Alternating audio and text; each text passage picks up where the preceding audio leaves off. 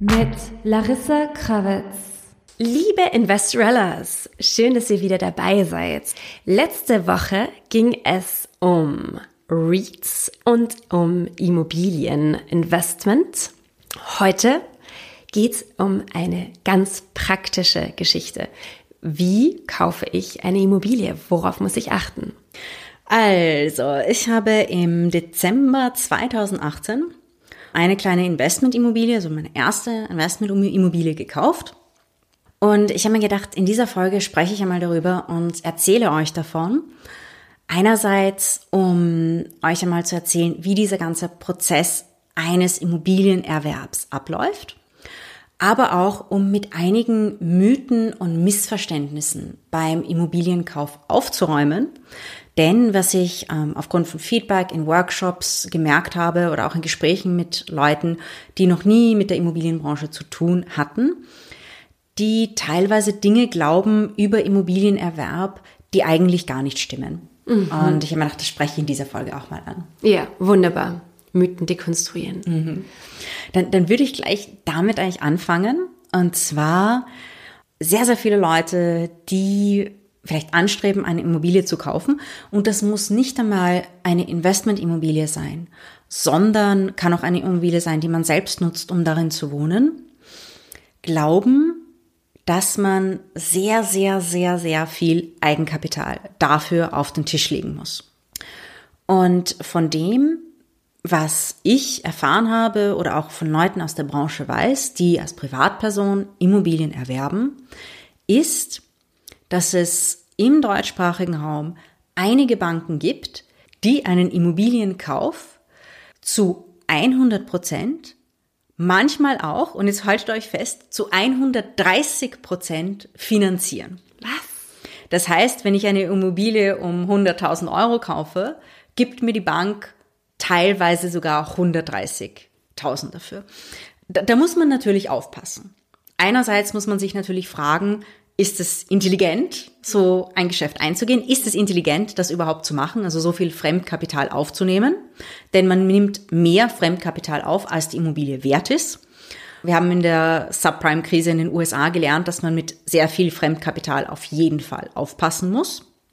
Bei uns in Europa sind die Märkte nicht so dynamisch, aber dennoch sollte man sich das reiflich überlegen, so einen Deal einzugehen. Und es kommt natürlich auch auf verschiedene Faktoren an gerade als Privatperson, man haftet ja voll, also einerseits mit dem Immobilienwert, aber auch mit dem Privatvermögen für diesen Kredit. Da kommt es natürlich auch darauf an, wie ist die Einkommenssituation. Sagen wir mal, wenn man ein Einkommen hat von 40.000 Euro und man möchte eine kleine Immobilie kaufen, vielleicht irgendwo am Land eine Einzimmerwohnung, die gerade neben dem Bahnhof ist und die kostet 30.000 Euro, dann kann die Bank sagen, naja, du verdienst gut und so, das ist nicht mal ein Jahresgehalt, okay, ich gebe dir eine 100% Finanzierung, weil es ist relativ wenig Geld, du verdienst genug, kannst die Wohnung vermieten, kein Problem. Wenn man jetzt aber hergeht und sagt, man kauft eine Wohnung um mehrere hunderttausend Euro, dann ist es vielleicht nicht so intelligent, da 100 Prozent zu finanzieren oder sogar über 100 Prozent. Im Normalfall wenn die Banken, und sie tun das in Regionen, die relativ stabile, leicht steigende Preise haben, ähm, sie tun das auch, wenn man eine Immobilie sehr günstig erhält, das heißt unter dem Marktwert. Dazu gibt es dann einige Tipps äh, später in dieser Folge, wie man eine mega günstige Immobilie, sozusagen ein Schnäppchen, ergattern kann. Dann machen die Banken manchmal Finanzierungen, bei denen sie knapp 100 Prozent des Immobilienwerts finanzieren. Aber man muss das Eigenkapital auf die, für die Nebenkosten auf den Tisch legen. Das heißt, man muss schon einiges an Cash haben, um zumindest die Nebenkosten bezahlen zu können. Das verlangt die Bank. Und wenn man jetzt einsteigen möchte ins Immobiliengeschäft als Privatperson, das Ganze hat natürlich auch, das muss man auch dazu sagen, steuerliche Nachteile im Vergleich zu Immobilienunternehmen, weil man ja die Mieteinnahmen ganz normal privat mit der Einkommensteuer versteuern muss. In einem Immobilienunternehmen ist das leichter, Auf diesen steuerlichen Aspekt würde ich aber hier jetzt nicht allzu sehr eingehen, weil das natürlich eine sehr persönliche Sache ist und das kommt als Person immer darauf an, wie man verdient, welche Formen von Einkommen man sonst hat. Und das ist eine Sache, die muss man unbedingt mit der Steuerberaterin besprechen, ja. weil das kann man nicht so pauschal sagen. Aber das muss man wissen eben, dass man hier Einkommensteuer sozusagen entrichten muss für die Mieteinnahmen im Normalfall. Und das heißt aber dennoch nicht, dass es irgendwie so eine total schlechte Idee ist, als Privatperson eine Immobilie zu erwerben. Wenn man sich jetzt zum Beispiel, sagen wir mal, man wohnt in Österreich oder Deutschland in einer größeren Stadt, dann denkt man sich, hey, ich möchte eine Immobilie kaufen. Dann sieht man sich oft an, sagen wir mal so, ja, dann denkt man sich, ja, zwei, drei Zimmer Immobilie, die man vermieten kann an eine Familie. Dann schaut man kurz ins Internet, dann ist man sofort bei einer halben Million. Und dann denkt man sich, also 500k kann ich definitiv nicht äh, zu 100 Prozent finanzieren, 130 sowieso nicht. Also ich, das würden einen die Banken auch nicht machen lassen. Selbst wenn die Banken einen das machen ließen, wäre das eine relativ schlechte Idee, ähm, da man dann doch einen sehr, sehr, sehr hohen Druck hat, die Kreditraten zu begleichen. Es ist auch ein, ein persönlicher Tipp von mir. Wenn man sich eine Immobilie zulegt, dann sollte die Kreditrate immer nur so hoch sein, dass man sie, egal unter welchen Umständen, auf jeden Fall begleichen kann. Also zum Beispiel auch, wenn man eine Zeit lang keine Mieterin findet, also wenn man so einen Mietausfall hat, auch wenn man die Wohnung eine Zeit lang vielleicht sanieren muss, auch wenn man selbst arbeitslos wird. Ja. Dass man immer noch sagt, ja, ich halte die Rate so niedrig, dass ich mir sicher bin, dass ich sie immer begleichen kann. Das heißt, man sollte sich bei der Finanzierung auch nicht übernehmen.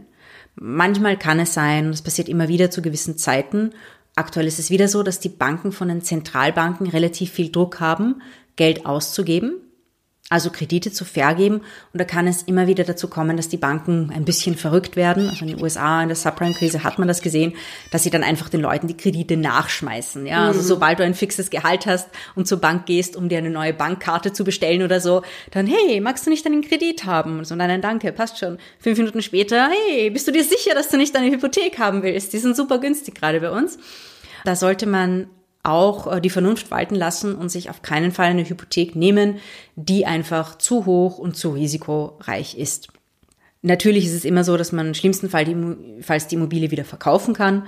Aber wenn man jetzt eine Immobilie kauft, eine Hypothek aufnimmt, die Nebenkosten hat und sie relativ schnell wieder verkaufen muss, dann kann es natürlich sein, dass man da auch ähm, auf einem Verlust sitzen bleibt, selbst mhm. wenn die Preise stabil sind. Also das sollte man sich natürlich gut überlegen.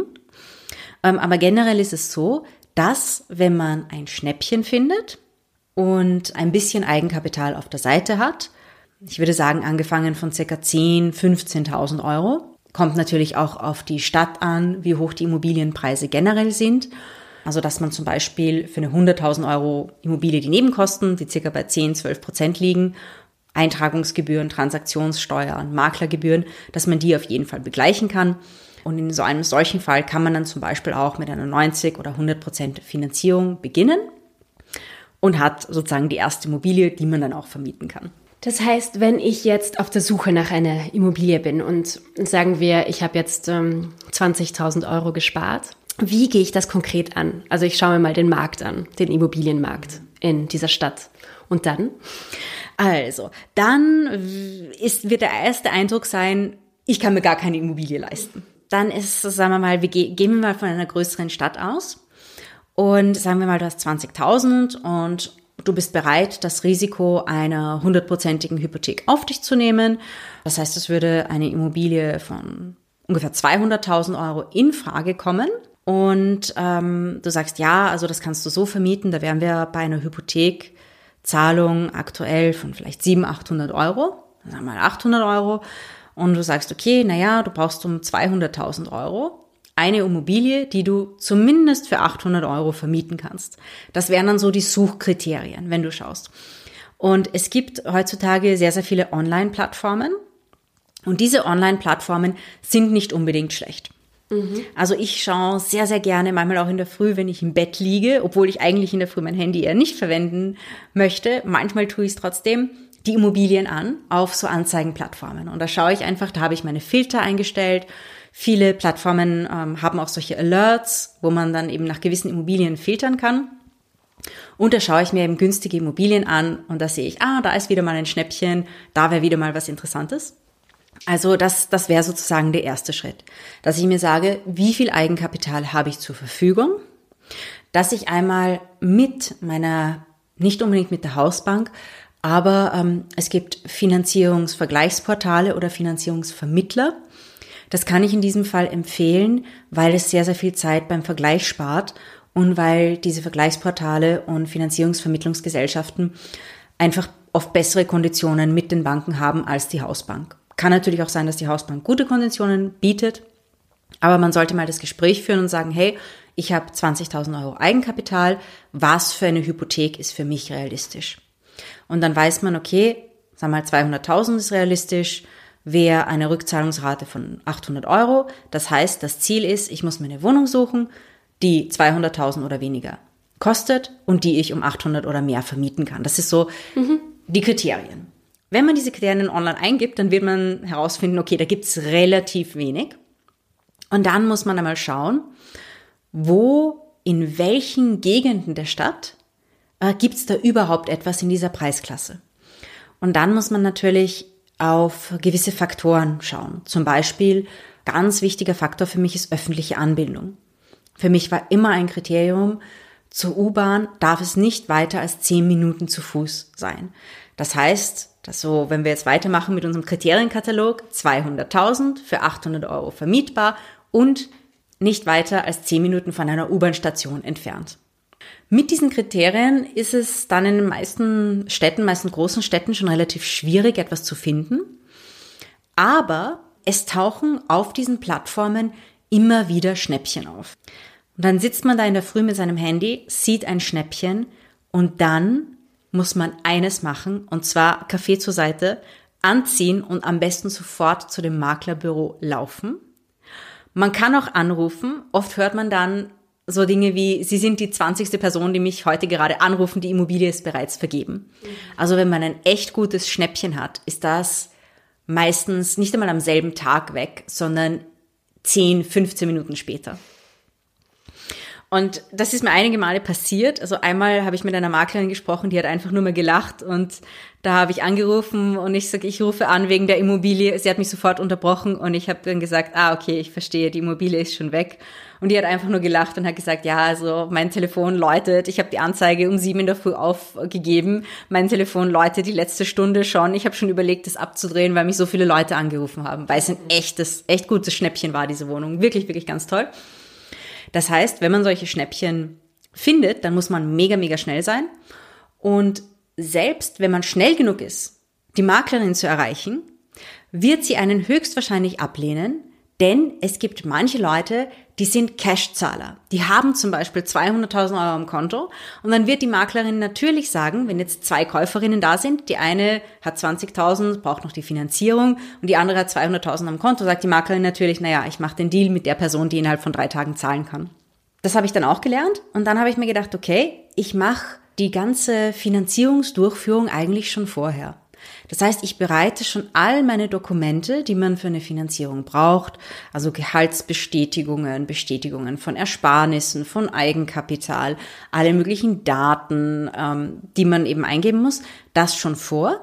Das heißt, dass die Bank, mit der ich finanziere, schon all meine Daten hat und dass ich dann eigentlich nur mehr die Immobilie bringen muss und dass die, dass die Bank mir schon gesagt hat, ja, also du entsprichst den Kriterien, wenn du jetzt eine Immobilie bringst, dann bekommst du innerhalb von drei Tagen die Kreditzusage. Manche sind da sehr, sehr schnell und werben auch damit. Ähm, und das kann ich eben auch empfehlen. Und dann habe ich mich gefragt, woher kommen diese Schnäppchen eigentlich? Und ich dachte mir, ich muss an diese Schnäppchen rankommen, bevor sie im Internet sind. Weil wenn sie im Internet sind, habe ich keine Chance mehr. Und dann habe ich einige so sagen wir mal 80 Prozent Schnäppchenwohnungen besichtigt und ich habe dann mit den Maklern und Maklerinnen gesprochen. Das ist ganz, ganz super wichtig, sich da Connections zu erarbeiten. Denn wie entstehen diese Schnäppchen? Diese Schnäppchen entstehen, wenn du eine Verkäuferin hast, die eine Immobilie hat und diese Immobilie sofort verkaufen muss. Also jemand, die sagt, ich habe eine Immobilie, ich brauche das Geld innerhalb von ein paar Tagen und deswegen gebe ich meine Immobilie rein 5%, 10%, manchmal sogar 15% unter dem Marktwert, denn ich möchte sie innerhalb von einer Woche weghaben. So entstehen Schnäppchen. Und äh, viele Makler und Maklerinnen haben auch ihren eigenen Immobilienhandel. Die haben ja Unternehmen, das ist steuerlich für sie praktisch. Und die haben oft Kreditlinien bei Banken. Das heißt, wenn ich jetzt so eine Immobilie zu verkaufen habe und sage, ich möchte meine Immobilie innerhalb von ein paar Tagen verkaufen, weil ich brauche das Geld unbedingt, dann kann ich zu einer Maklerin gehen und die sagt mir vielleicht, hey, ich kaufe dir diese Immobilie ab. Weil sie weiß, sie kann sie jetzt kaufen und dann in aller Ruhe ins Internet stellen, in aller Ruhe vermarkten und dann circa äh, einen Cut von 10% machen. Mhm. Das ist nicht unbedingt wenig. Und das machen auch einige Makler. Aber es kann natürlich sein, dass ich in einem Monat zu dieser Maklerin gehe, in dem sie ihre Kreditlinie schon aufgebraucht hat. Also ich habe mal mit einem Makler gesprochen, der hat mir eine Wohnung gezeigt und diese Wohnung hätte ich fast gekauft. Da war nur eine Sanierung zu machen, die für mich eine Stufe zu schwierig war. Also man hätte neue Abflussrohre einbauen müssen. Es waren zwar welche drin, aber die waren nicht optimal. Und ich habe mir gedacht, nee, das ist für die erste Wohnung, fürchte ich mich zu sehr davor. Und dieser Makler hat mir erklärt, er hätte diese Wohnung eigentlich selbst genommen, weil sie unter dem Marktwert verkauft wird. Aber er hat sich gerade vor 14 Tagen ein Büro gekauft, das er gerade saniert, um es nachher weiter zu verkaufen. Deswegen ist seine Kreditlinie voll und er konnte diese Wohnung nicht selbst nehmen und, und hat sie auf den Markt gegeben. Das heißt, so kommen Schnäppchen mhm. auf den Markt. Das heißt, ich habe mir gedacht, okay, es ist ganz einfach. Ich muss einfach mich mit Maklern und Maklerinnen ein bisschen anfreunden, damit die, weil für die ist es ja auch einfacher, wenn sie jetzt ein Schnäppchen haben, das nicht ins Internet stellen müssen. Alles ausfüllen kostet ja auch Zeit, müssen 20 Euro für eine Anzeige zahlen, haben dann hunderte Telefonanrufe, werden gestalkt den ganzen Tag, dass ich denen sage, das nächste Mal, wenn du eine gute Immobilie hast, ruf mich direkt an, schick sie mir direkt. Also das ist einfach eine Sache, die kann ich allen da draußen empfehlen baut euch ein Netzwerk auf, Makler, Maklerinnen, andere Leute, die Immobilienfirmen haben, andere Leute, die in Immobilien investieren. Denn es kann auch gut sein, dass ein Freund, eine Freundin noch anruft, um zu sagen, hey, mir wurde gerade eine Immobilie angeboten, die wirklich super ist, sie ist noch nicht am Markt, aber ich kann gerade nicht. Hast du vielleicht Interesse an dieser Immobilie? Und ich habe auch mich im Freundeskreis umgehört. Das ist die beste Art, um Immobilien zu finden. Das war auch bei mir so. Und es hat relativ lange gedauert. Also da geht es dann darum, da muss man geduldig sein. Ich habe mir, glaube ich, bevor ich meine Immobilie gekauft habe, sicher 15 oder mehr Wohnungen angesehen. Warum? Denn am Anfang ist man natürlich nicht so erfahren, dann geht man auch oft zu Besichtigungen und dann denkt sich, dann steht man in der Wohnung und denkt sich, oh Gott, was ist denn das für eine fürchterliche Wohnung? Äh, was ist das für ein Zustand? Da kann ja niemand drin wohnen. Es waren auch manche Immobilien, die eigentlich ganz gut waren, aber da wurde mir gesagt, nee, wir nehmen nur Cash-Käufer, also Leute, die wirklich innerhalb von drei Tagen bar zahlen können, ähm, weil es eben so ein gutes Angebot ist. Da habe ich gesagt, nee, ich habe meine Finanzierung ähm, und ähm, bin deswegen ausgefallen. Und eines Tages, es war ein Freitag, sitze ich um die Mittagszeit im spannenden Büro, mache gerade meine Sachen fertig, denn ich werde auf Urlaub fahren. Und ich habe schon im Kopf, was packe ich ein für diesen Urlaub, was mache ich dann? Und dann läutet mein Telefon und es war ein Bekannter, also eigentlich ein Bekannter vom Schwiegervater, der eben auch immer wieder mit Immobilien zu tun hat und sagt, ja, ich habe gehört, du suchst eine Anfangsinvestmentimmobilie. Ich hätte eine, die ist nicht am Markt, die muss schnell verkauft werden. Hast du heute Zeit, sie dir anzusehen? Und ich so, ähm, naja, ich wollte eigentlich in fünf Stunden am Flughafen sein und ähm, äh, auf Urlaub fahren. Und er so, nein, diese Immobilie musst du dir ansehen. Äh, weil wenn du jetzt eine Woche weg bist, dann ist diese Immobilie sicher weg. Ist ein absolut gutes Geschäft. Und hat mir die Adresse gesagt. Dann habe ich schon überlegt, dann habe ich mir die Location angesehen. Und ähm, es hat meinen Kriterien nicht ganz entsprochen. Also es war keine U-Bahn dort, aber es war äh, eine S-Bahn. Also quasi so, also S-Bahn nicht im Sinne einer Straßenbahn, aber im Sinne einer Schnellbahn. Sieben Minuten von der Schnellbahn. Eigentlich ganz nette Location. Ich kannte die Gegend sogar. Und dann dachte ich mir, hey, ist ja gar nicht so schlecht. Bin ich da hingefahren, habe mir die Wohnung angesehen und war absolut ideal, äh, hat meinen anderen Kriterien sonst entsprochen. Dann, dann kam es zu dem Preis. Ich wusste ja den Preis von dieser Wohnung so. nicht. Nur mein Bekannter hat mir gesagt, die musst du dir unbedingt ansehen. Mhm. Und ich habe mir gedacht, okay, er sagt jetzt sicher, ja, so den normalen Marktpreis vielleicht 10, 20 Prozent drunter, 10, 15 Prozent drunter. Und dann hat er mir den Preis gesagt und der war circa 30 Prozent unter dem Marktpreis. Mhm. Und er hat einfach gesagt, die Abwicklung muss aber binnen ein paar Tagen passieren. Und ich habe gesagt, ja, also auf jeden Fall, ich möchte diese Wohnung unbedingt nehmen. Und habe dann natürlich Freitag irgendwann so um 16 Uhr äh, am Weg äh, auf meiner Reise noch eben diese letzten Bank-E-Mails geschickt und dann auch angerufen und gesagt, ja, also ich hätte jetzt gern bitte meine Finanzierung, ich habe die Immobilie. Es hat dann schon ein paar Tage noch gedauert, also das darf man auch nicht unterschätzen. Ein paar Tage später war eben der Kaufvertrag unterschrieben und ich habe diese Immobilie erworben. Also es kam wirklich nach ungefähr einem Jahr an Herumsuchen, Besichtigungen, aber auch äh, Kontakte aufbauen. Mhm. Und das ist in diesem Geschäft ganz, ganz wichtig, weil die wirklich guten Immobilien kommen seltenst auf den Markt, was aber nicht heißt, dass man nicht auch als private Investorin an, an diese Immobilien herankommen kann. Mhm. Was sind die Kriterien, die wichtig sind, wenn ich eine Wohnung erwerben will? Oder was sind die Risiken auch? Also es gibt immer gewisse Dinge, und das kann man vor allem auch am allerbesten eigentlich von Leuten lernen, die bereits in diesem Geschäft sind. Also das, was ich allen empfehlen kann, ist, redet mit Leuten, die bereits Wohnungen besitzen, weil die können euch von positiven und negativen Erfahrungen erzählen.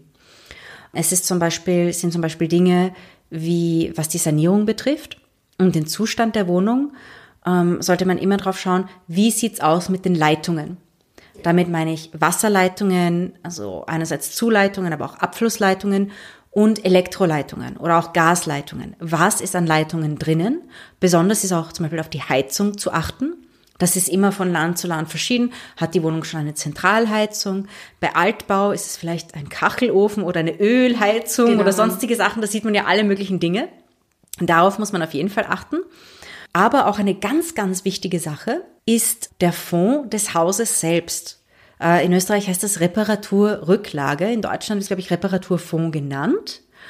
Bei den monatlichen Betriebskosten zahlt man ja auch monatlich immer einen Teil ein, quasi in den Reparaturfonds des Hauses. Das wird dann dafür verwendet, die Gemeinschaftsräume zu erneuern, das Dach zu erneuern, das Haus streichen zu, ja, Lift zu bauen, alle möglichen Dinge.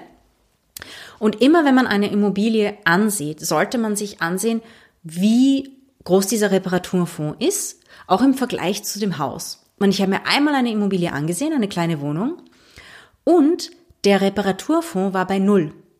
Das wissen die Makler immer, das kann man auch von den Verwaltungsgesellschaften immer anfragen. Und das ist ein absolutes Warnzeichen. Es gibt eigentlich nur einen einzigen legitimen Grund, dass dieser Reparaturfonds bei Null ist. Und zwar, wenn gerade eine Reparatur gemacht wird. Also wenn du jetzt eine Immobilie kaufst und gerade wurde das Dach erneuert, dann ist klar, okay, der Reparaturfonds wurde gerade auch aufgebraucht, um das Dach zu erneuern. Aber das Problem ist, wenn dieser Reparaturfonds auf Null ist und jetzt gerade keine Erneuerungen gemacht wurden, in einem Haus sind alle paar Jahre Erneuerungen zu machen. Der Lift muss gewartet werden oder das Stiegenhaus renoviert oder eben das Dach oder gewisse Leitungen oder sonstige Dinge.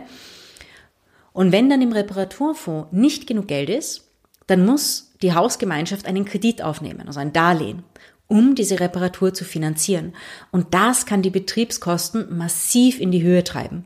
Da muss man natürlich immer beachten, wie groß ist dieses Haus, also wie viele Parteien sind in diesem Haus. Im Normalfall wird das nach Quadratmeter äh, Anzahl der Wohnung berechnet, anteilig. Das heißt, man zahlt anteilig zu diesem Darlehen hinzu, je nach Größe der Wohnung. Das ist auch eine Sache. Also der Reparaturfonds, da sollte man immer sehr genau drauf achten, denn das kann die Betriebskosten massiv in die Höhe treiben. Also dann natürlich auch im Vergleich, den generellen Erhaltungszustand des Hauses mhm. im Vergleich zum Reparaturfonds. Also wenn der Reparaturfonds relativ klein ist, aber das Haus top gewartet, äh, kann man bei der Hausverwaltung auch anfragen. Es gibt jährlich eine Eigentümerversammlung und da wird zum Beispiel auch besprochen, was ansteht in der nächsten Zeit. Es kann immer etwas passieren, dass eine Leitung bricht oder so. Das ist normalerweise dann eine Versicherungssache, da braucht man sich nicht so sehr Sorgen machen. Aber ähm, manche Makler liefern das automatisch. Man sollte sich immer das Pro Protokoll der letzten Eigentümerversammlung ansehen, weil da wird besprochen, zum Beispiel, da steht dann im Protokoll, ähm, Erneuerung der Haustüre innerhalb der nächsten drei Jahre geplant oder Erneuerung des Fußbodens im ersten Stock für 2020 geplant. Und dann weiß man schon, ja, also da sind Erneuerungen geplant oder die Hausverwaltung hat das untersuchen lassen und sagt, nein, bei diesem Haus stimmt alles, wir brauchen eigentlich keine Erneuerungen. Mhm. Aber das Problem ist, man hat ja nicht die Zeit, das alles zu recherchieren, oder? Weil wenn du dich gleich dafür entscheiden musst, ob du die Wohnung nimmst oder nicht, dann wann machst du das? Ähm, also es ist, sagen wir so, so schnell muss man sich im Normalfall, so dass man wirklich on the spot, muss man sich im Normalfall nicht entscheiden. Gute Makler bereiten das alles auf. Gute Makler und Maklerinnen geben einem dann eine Mappe, in der das Protokoll der letzten äh, Eigentümerversammlung schon dabei ist. Also das habe ich eben sehr, sehr, sehr, sehr oft gesehen. Da sind eben einige Dokumente dabei und da hat man das auch dabei. Da ist dann dabei zum Beispiel auch eine Aufschlüsselung der Betriebskosten.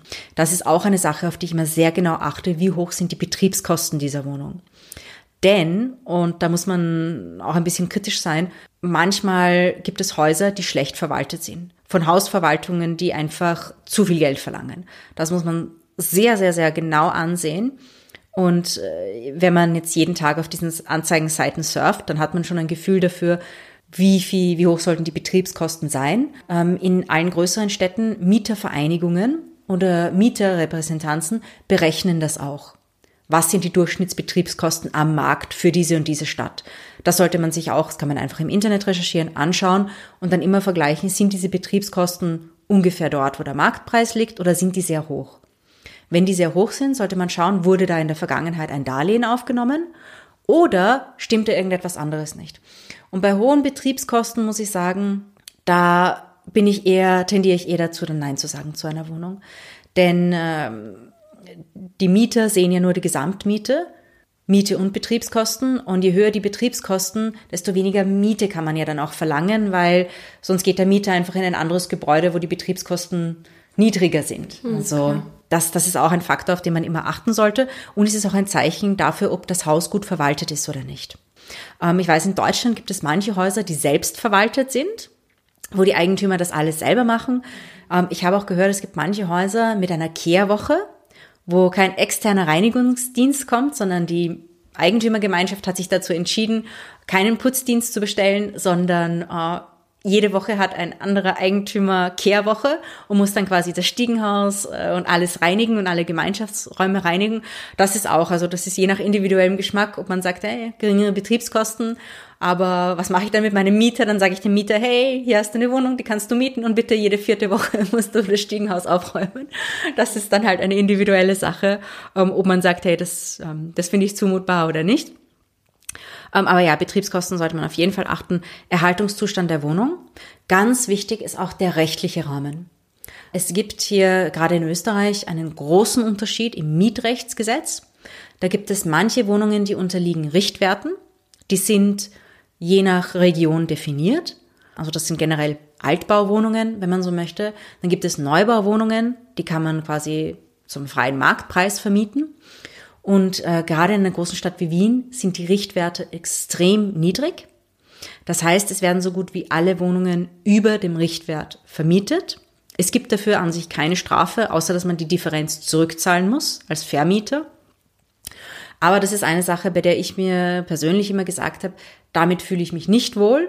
Also wenn, dann möchte ich alles da straight und ehrlich machen und deswegen habe ich gesagt, Neubau. Neubau, mhm. ja. Also alte Wohnungen, dieser MRG-Richtwert, das kommt für mich zum Beispiel nicht in Frage, denn dann habe ich immer das Risiko einer Rückzahlung oder ich muss meine Wohnung so günstig vermieten, dass es sich eigentlich nicht auszahlt. Also da habe ich, diese Wohnungen habe ich zum Beispiel ausgeschlossen. Also rechtliche Bedingungen, die sollte man auf jeden Fall äh, einbeziehen. Dann natürlich auch die Location der Wohnung. Das ist ganz wichtig. In welchem Bezirk, in welchem Viertel, in welchem Kiez, wenn man so will, ist diese Wohnung. Ähm, wie sieht's aus mit der öffentlichen Anbindung? Wie sieht's aus mit, mit Schulen, mit Krankenhäusern, mit Einkaufsmöglichkeiten? Ist es eine ruhige Gegend? Ist es eine grüne Gegend? Sind da viele Parks? Ist es eine hippe Gegend? Ist es eine Gegend, die eher im Aufschwung ist zum mhm. Beispiel? Welche Leute wohnen dort? Ist es eher eine Studentengegend? Da muss man zum Beispiel aufpassen, natürlich auch was das Thema Lärmbelastung betrifft. Ist es eine Nebenstraße? Ist es eine Hauptstraße? Oder ist es zum Beispiel eine Gegend, wo sehr, sehr viele Restaurants und Clubs sind? Das muss man auch bedenken. Ähm, das kann unter Umständen negativ sein, wenn man irgendwo eine Wohnung in einer Partystraße hat, zum Beispiel. Also man sagt, okay, da gehen jeden Tag um zwei in der Früh betrunkene Leute auf der Straße. Das könnte vielleicht für Mieter unangenehm sein. Ähm, das sind auch so Dinge. Besonders interessant ist natürlich, ähm, da wären wir auch beim Thema Gentrifizierung. Äh, mittlerweile gibt es da auch wissenschaftliche Studien dazu und sogar Algorithmen, mit denen man berechnen kann, welche Gegend einer Stadt als nächstes gentrifiziert wird. Und es gibt natürlich so gewisse Anzeichen für Gentrifizierung. Und da habe ich mir einige Wohnungen angesehen und dann bin ich ein bisschen in der Gegend rumspaziert. Das empfehle ich auf jeden Fall. Und dann sieht man eh, wie viele neue Restaurants eröffnen dort. Was sind das für Restaurants? Ähm, Gibt es dort vielleicht einen Bio-Supermarkt oder so? Gibt es dort irgendwelche hippen Cafés? Das sind oft Anzeichen, dass eine Gegend etwas lebendiger, etwas aktiver wird.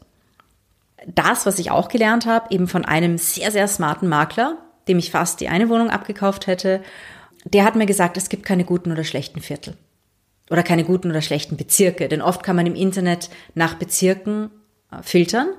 Und er hat mir gesagt, jeder Bezirk hat schöne Ecken.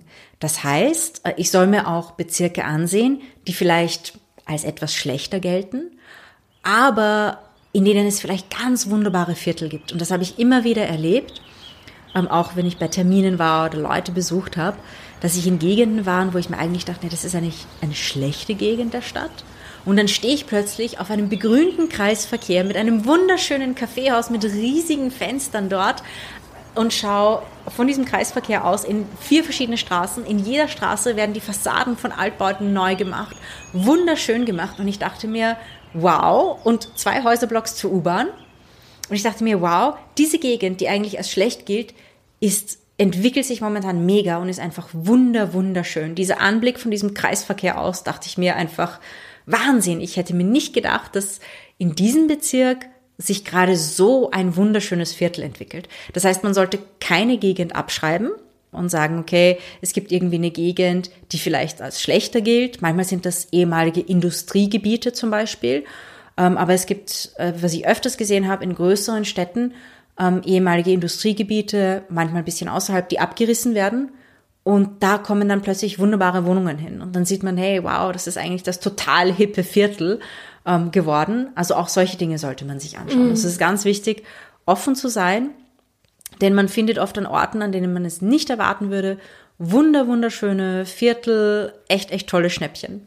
Gleichzeitig, Larissa, muss man ja auch Gentrifizierung ein bisschen kritisch betrachten, mhm. weil die, Pre die, die Mietpreise erhöhen sich und dann können wirklich sich manche Leute das auch nicht mehr leisten, in diesen Gegenden zu wohnen. Was ist da unsere, unsere Verantwortung als, äh, als Investorellas? Also ich denke mir, ähm, Gentrifizierung ist ein Phänomen, das man als Individuum jetzt nicht unbedingt so auf der Ebene einer ganzen Stadt bekämpfen kann. Ähm, aber ich denke mir durchaus, dass es, was äh, zum Beispiel Vermietung betrifft, dass man da durchaus absolut ethisch, absolut nachhaltig agieren kann. Einerseits, indem man smart einkauft. Das heißt, dass ich sage, wie, wie ich zuerst am Anfang gesagt habe, ich übernehme mich nicht mit meiner Hypothek. Ich nehme eine kleine Hypothek, ich nehme am Anfang eine kleinere Wohnung. Warum? Weil dann bin ich als Investorin nicht dazu gezwungen, aus der Miete jeden Cent rauszuquetschen mhm. und die absolut höchste Miete zu verlangen und nur kurze Verträge zu machen. Wie gesagt, in manchen Ländern, in Deutschland zum Beispiel, sind die Verträge generell unbefristet, aber in Österreich kann man sie befristen. Ähm, viele klagen darüber, es gibt ja nur kurz befristete Verträge, damit eben man als Vermieter alle drei, alle fünf Jahre eine höhere Miete verlangen kann. Wenn ich jetzt so investiere, dass ich sage, ähm, ich bin nicht dazu gezwungen, da das Maximum rauszuholen, dann kann ich zum Beispiel hergehen und das ist meine Philosophie. Ähm, und ich habe auch mit einer Maklerin gesprochen, die hat gesagt, nein, nein, da kannst du so und so viel verlangen. Und ich habe gesagt, ich verlange lieber 40 oder 50 Euro weniger und suche mir dafür solide Mieter, die sich das wirklich auch leisten kann. Denn ich als Vermieterin habe viel mehr davon, äh, wenn ich eine Familie habe oder ein Pärchen oder generell Mieter habe, die sich die Miete bequem leisten können, die sehr zufrieden mit der Wohnung sind, denn zufriedene Mieter werden die Wohnung auch gut behandeln. Also mhm. man hört immer wieder von Mietnomaden oder, oder Leuten, die all möglichen Dinge kaputt machen. Aber ich, ich gehe mal davon aus, zufriedene Menschen werden ihre Umgebung auch generell besser behandeln.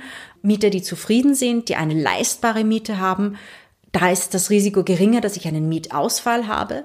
Denn wenn ich da mit der Miete einfach ans Maximum gehe, belaste ich ja auch die Mieter.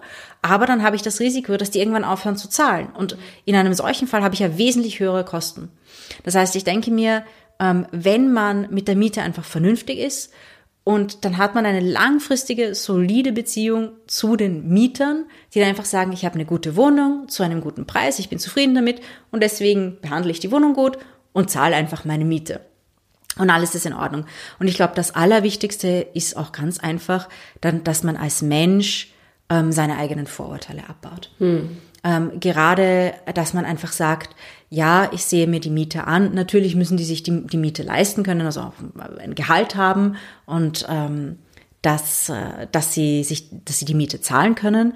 Aber ähm, gerade in größeren Städten, da hat man oft, das habe ich selber erlebt in der Vergangenheit, wie ich gemietet habe, Vermieter mit absolut verrückten Kriterien.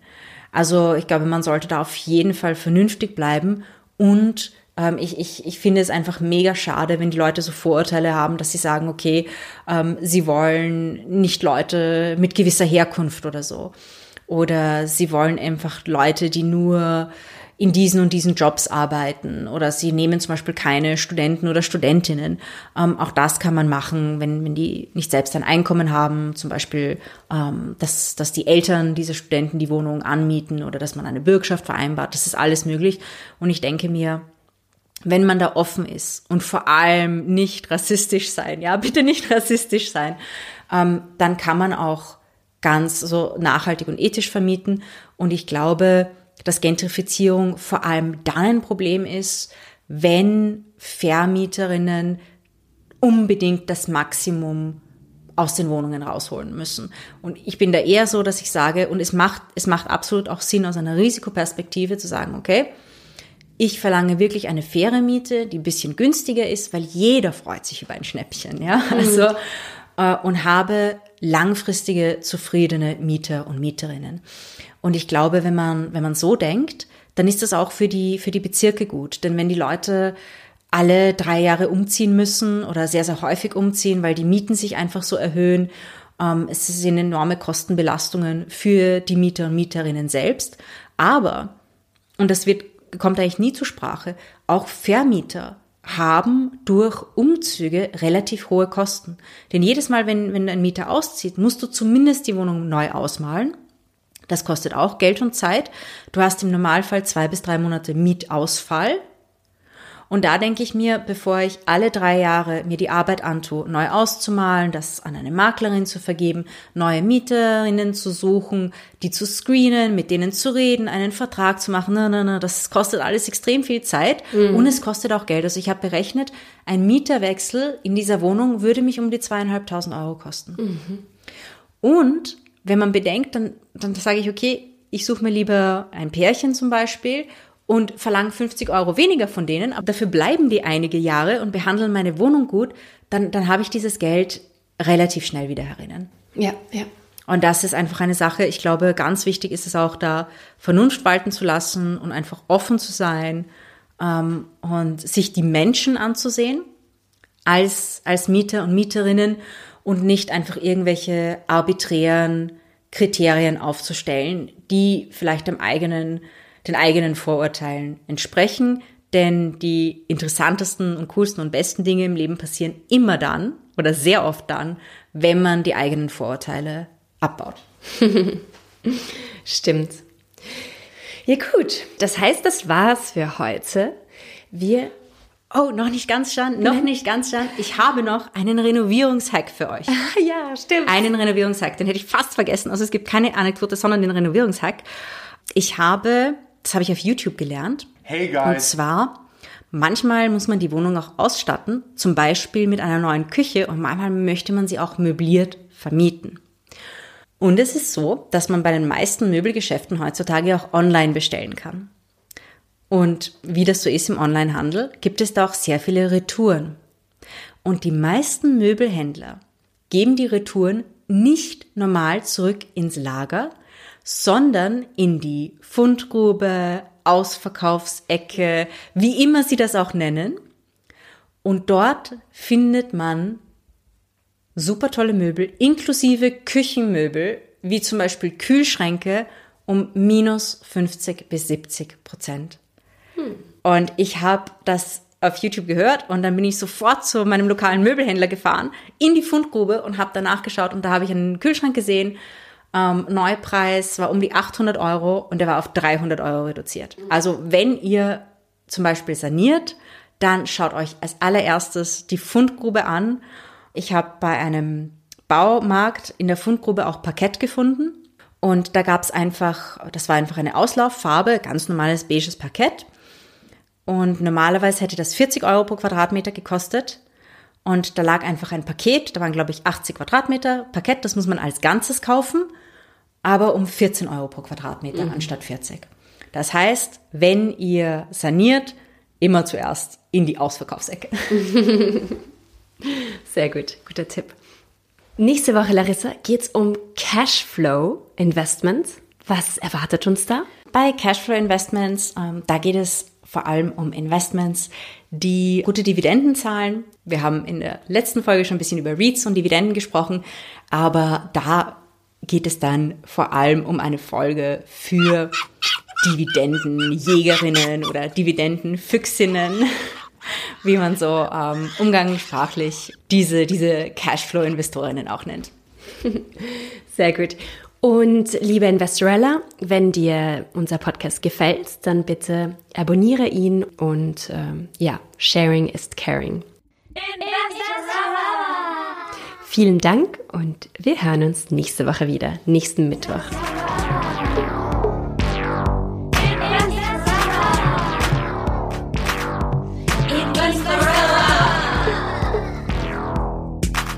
Mit La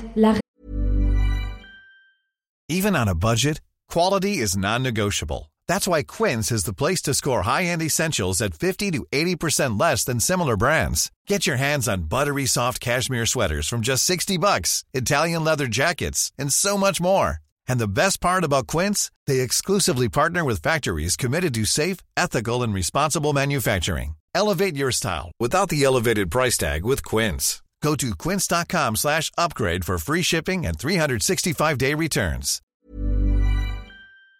Krawitz. Dieser Podcast wurde präsentiert von Oh, wow.